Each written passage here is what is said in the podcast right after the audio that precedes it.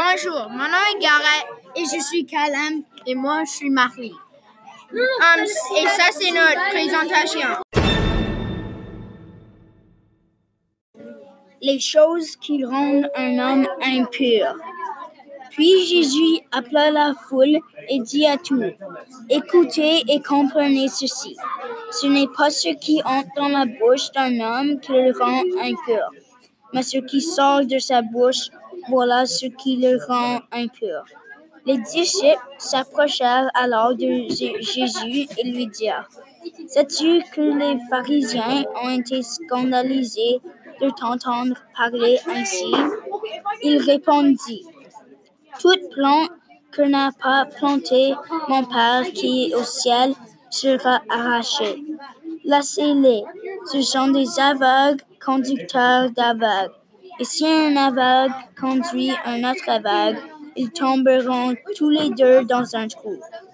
Pierre prit la parole et lui dit, Explique-nous le sens de cette image. Jésus dit, Êtes-vous encore vous aussi sans intelligence? Ne comprenez-vous pas que tout ce qui entre dans la bouche de quelqu'un passe dans son ventre et sort ensuite de son corps? Mais ce qui sort de la bouche vient du cœur et c'est cela qui rend l'homme impur. Car de son cœur viennent les mauvaises pensées qui le poussent à tuer, commettre l'adultère, vivre dans l'immoralité, voler, prononcer de faux euh, témoignages et dire du mal des autres. Voilà ce qui rend l'homme impur. Mais manger, c'est sans être lavé les mains, selon la coutume, cela ne rend, ne rend pas l'homme impur. La lionne et l'ours. Mère lionne avait perdu son fond. Un chasseur l'avait pris. La pauvre infortunée poussait un tel rugissement que toute la forêt était importunée. La nuit ni son obscurité, son silence et ses autres charmes. De la reine des bois n'arrêtait les vacances.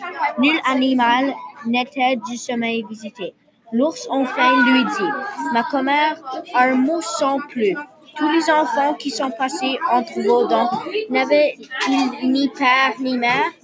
Ils en avaient, s'ils et ainsi, et qu'aucun, de leur mort né nos têtes rompues. Si tant de mères se sont tues, que ne vous taisez-vous aussi?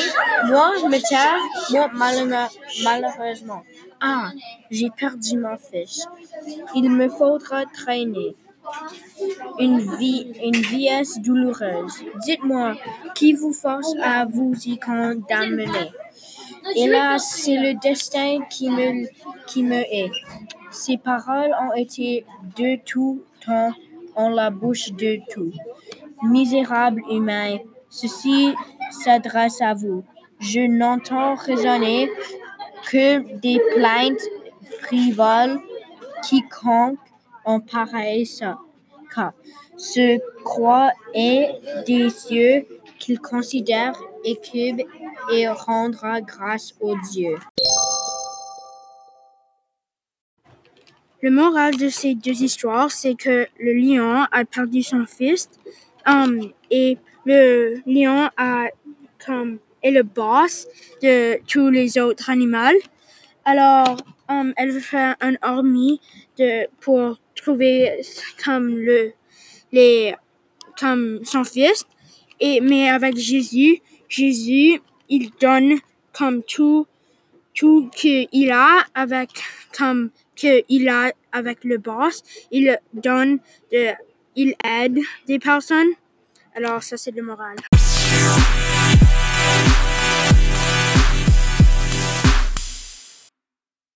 Encore une fois, je suis Calum, je suis Gareth et je suis Marie. Et merci d'avoir écouté notre, notre podcast parabolique à propos de la religion. Merci. merci.